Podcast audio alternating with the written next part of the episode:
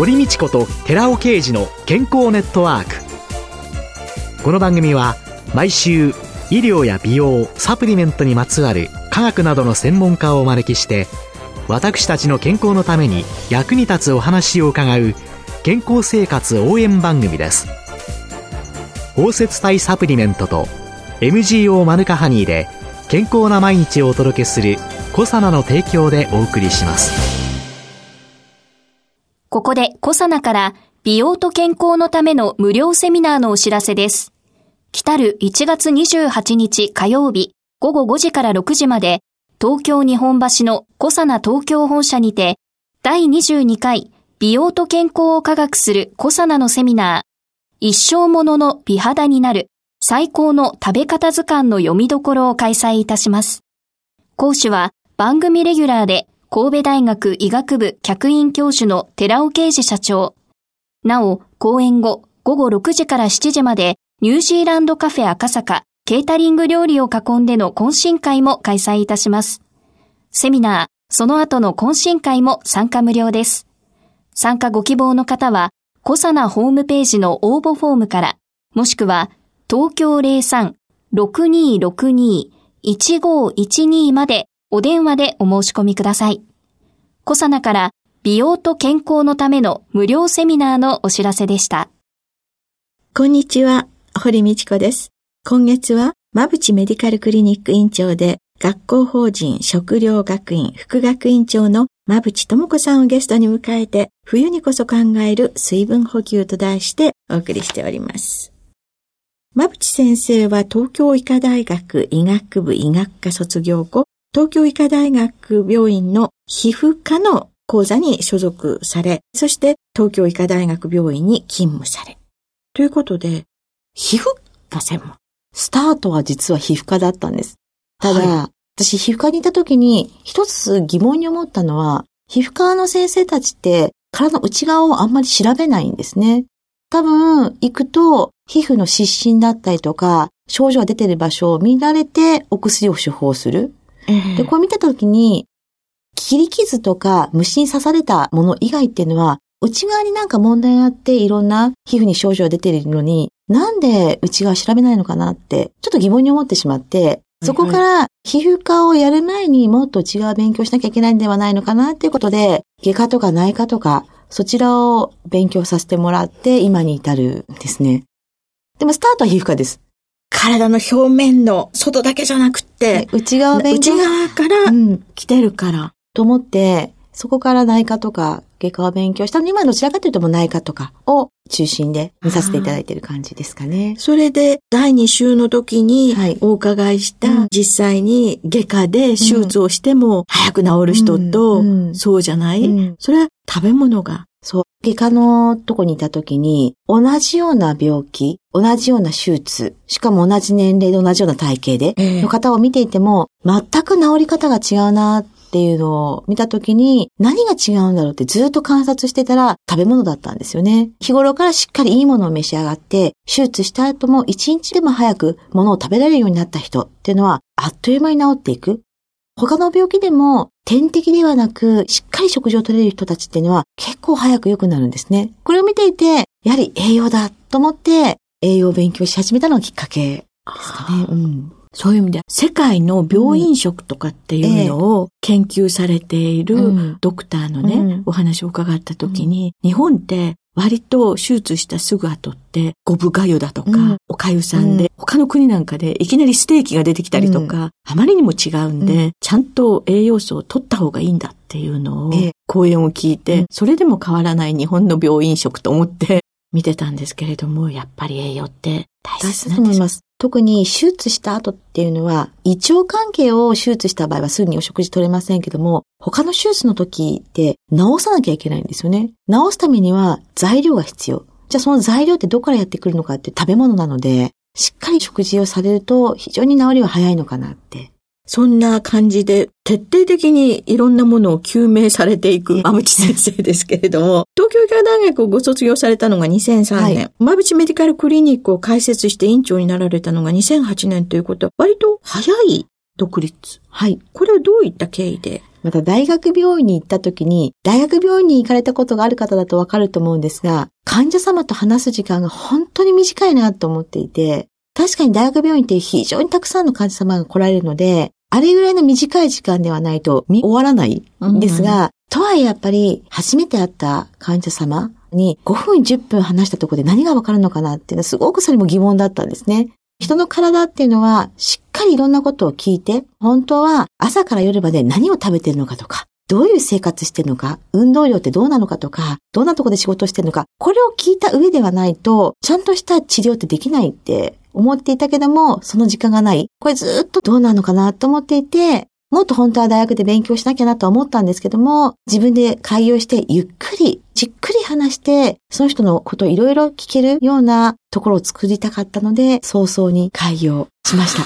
じゃあ先生のクリニックの特色っていうのは、患者さんに寄り添う、話を聞く、うん、そうですね。それ以外にはどんな特徴がありますか？私は大学病院に長くいなかったので、他の先生に比べると深い、詳しい知識があるかっていうと、そこはないと思ってるんですね。ただ、いろんなことを勉強させてもらったので、広く薄く、入り口は得意だと思ってます。なので、多分患者様って自分の体にいろんなことが起きた時にどこに行けばいいのかとか、今、私の体には何が起こってるのかってなかなかわからないと思うんですね。そういう時は、私に連絡くれれば、いろんなことがお話できるのかなっていうふうに、この広さに関しては大切にしているというか、一生懸命心がけているので、ファーストアクセスとして選ぶドクターとしては最高ですよね。うん、昔いたと思うんですもホームドクターというか、近所にいたお医者さんみたいな感じのところが、うちのクリニックの取り柄ですかね。振り分ける作業が得意っていうんですかね。来ていただいて、いろいろ相談して、病院に行かなくてもいい場合もあるし、それはちゃんとした病院に行けばいいんじゃないのっていう場合もあるので。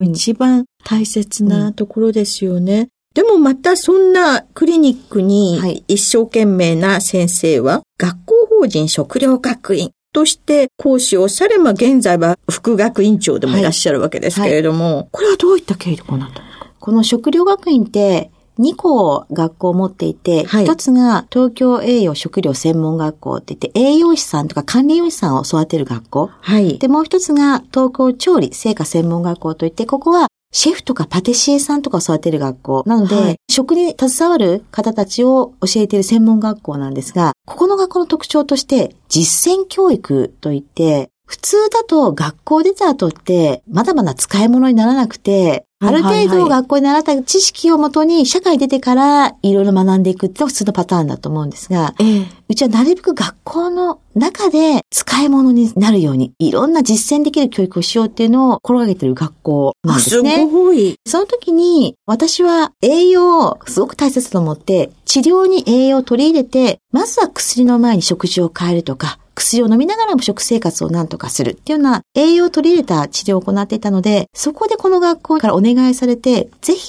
うちの学校で学生さんたちに栄養と医療がどれだけ大切につながっているのかっていうのを教えてほしいっていうきっかけで、講師に招かれて、からの学校のご縁なんですね。えー、で、その後、だんだん学生を教えているうちに、教育ってすごく重要だなと思って、例えば私がクリニックにいて、患者様とお話しする。一日に何人の人に栄養のことを伝えられるんだろう。でも、学校で学生さんたちを教えるってことは、その子たちに教えて、彼ら、彼女たちがまた社会に出て、どんどん広めてくれるので、教育するってことはすごく重要なんだなって思って、今クリニックもやってるんですけども、半分ぐらい学校で学生を教えるっていうことに尽力してる毎日です。実践ですぐ使えるようにするって、とても大切ですよね。そうなんです。なので、非常にうちの学校は実習は多いんですよね。びっくりするぐらい。例えば管理栄養士でもかなり実習をさせるので、ほとんどの子供たちが何でも作れるようになるですね。で、病院で入院された方がいらっしゃるとわかると思うんですが、病院の食事ってあんまり美味しくないなとか、見栄えが良くないなって思う方って多いと思うんですね。それもやっぱり食べてもらわないと栄養にはならないので、まずは美味しいことが大前提。かつ、綺麗じゃないと楽しくならないので、見栄えは良いことも大切。こういうことも教え込むためには実習させて作らせるってことはとっても重要なので、そういうのを一生懸命やってる学校です。そういう学生さんたちが社会に巣立っていっって戻ってらっしゃったり、活躍して、それらを喜んで現場の話をされに来たりする方ってやっぱりいらっしゃいます。非常に多いです。しかも、すぐに報告に来てくれて、ええすごく役立ったとか、あのええ時一生懸命取っていたノートを、今も社会で活用してますとか、それは教育者冥利につきますよそうですね。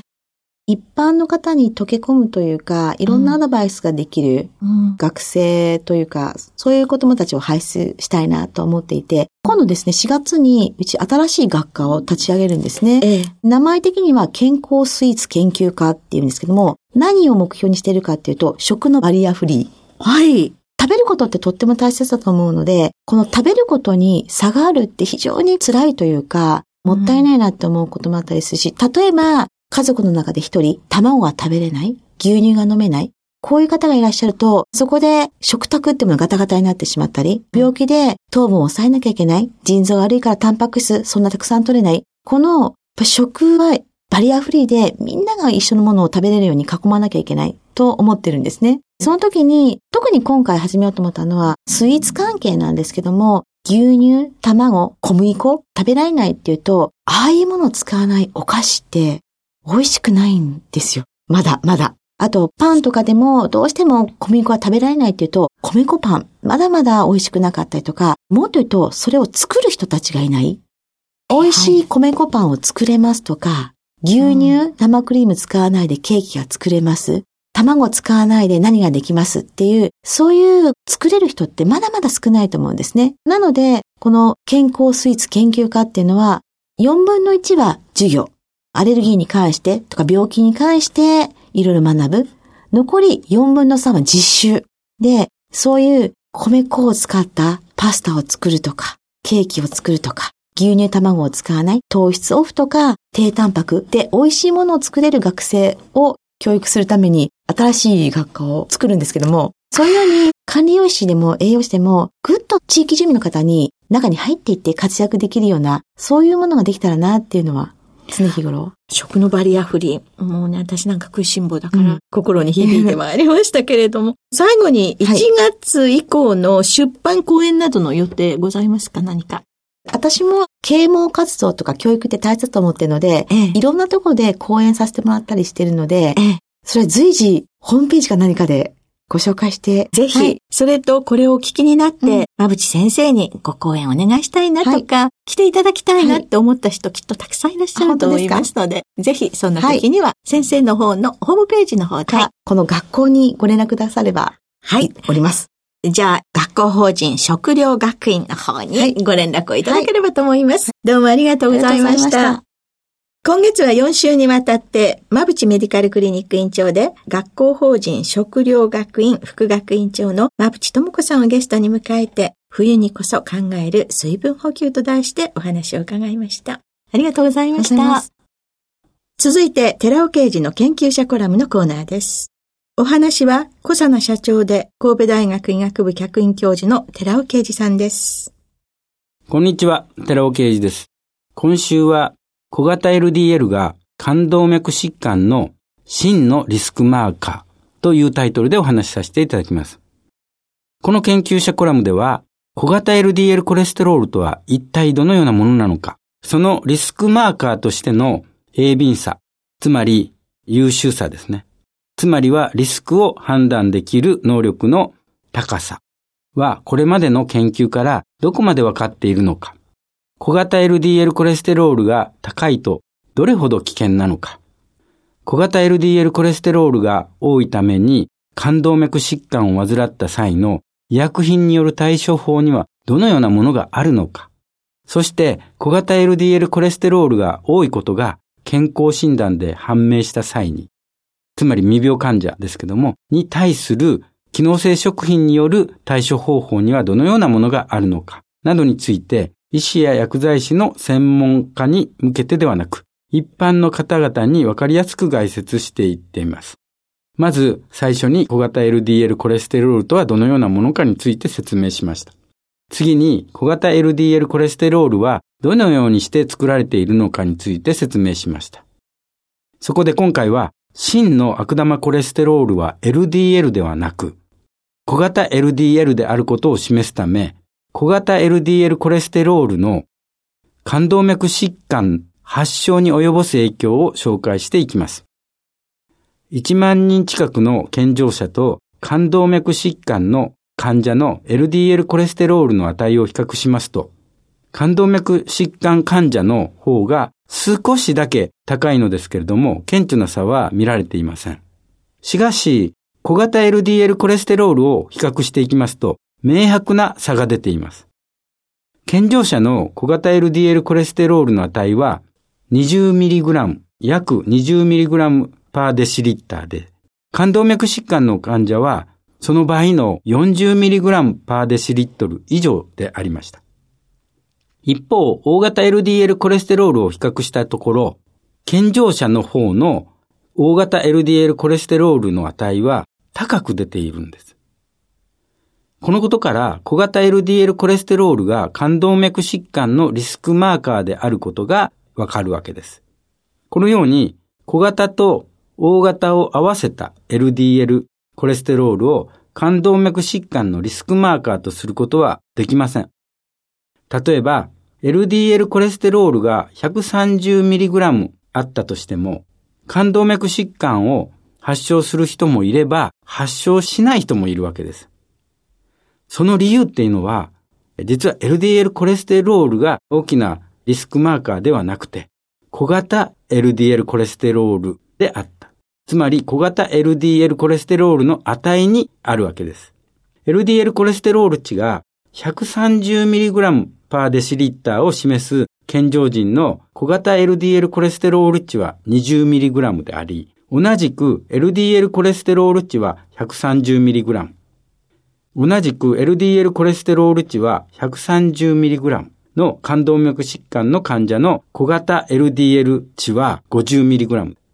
つまり、LDL コレステロール値は全く一緒にもかかわらず、小型 LDL コレステロール値が健常人は 20mg であって、冠動脈疾患の患者の場合は 50mg であった。このことからもはっきりと健常人は小型 LDL コレステロールが少なくて、冠動脈疾患の患者は非常に高い。つまり、これは小型 LDL コレステロール値で明確なリスク評価ができるということになりますお話は小佐野社長で神戸大学医学部客員教授の寺尾啓二さんでした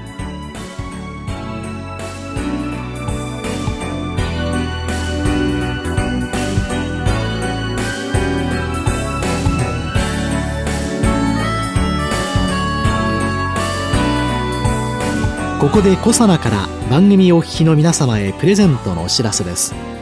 優れた抗菌作用を持つ MGO 食物メチルグリオキサールを 1kg 中に 250mg 以上含む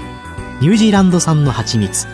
コサナのマヌカハニー MGO250 プラス 250g を番組お聞きの10名様にプレゼントします。プレゼントをご希望の方は番組サイトの応募フォームからお申し込みください。コサナのマヌカハニー MGO250 プラス 250g プレゼントのお知らせでした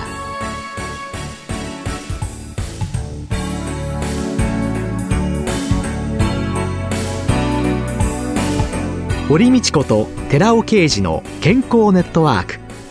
この番組は包摂体サプリメントと MGO マヌカハニーで健康な毎日をお届けするコサナの提供でお送りしました。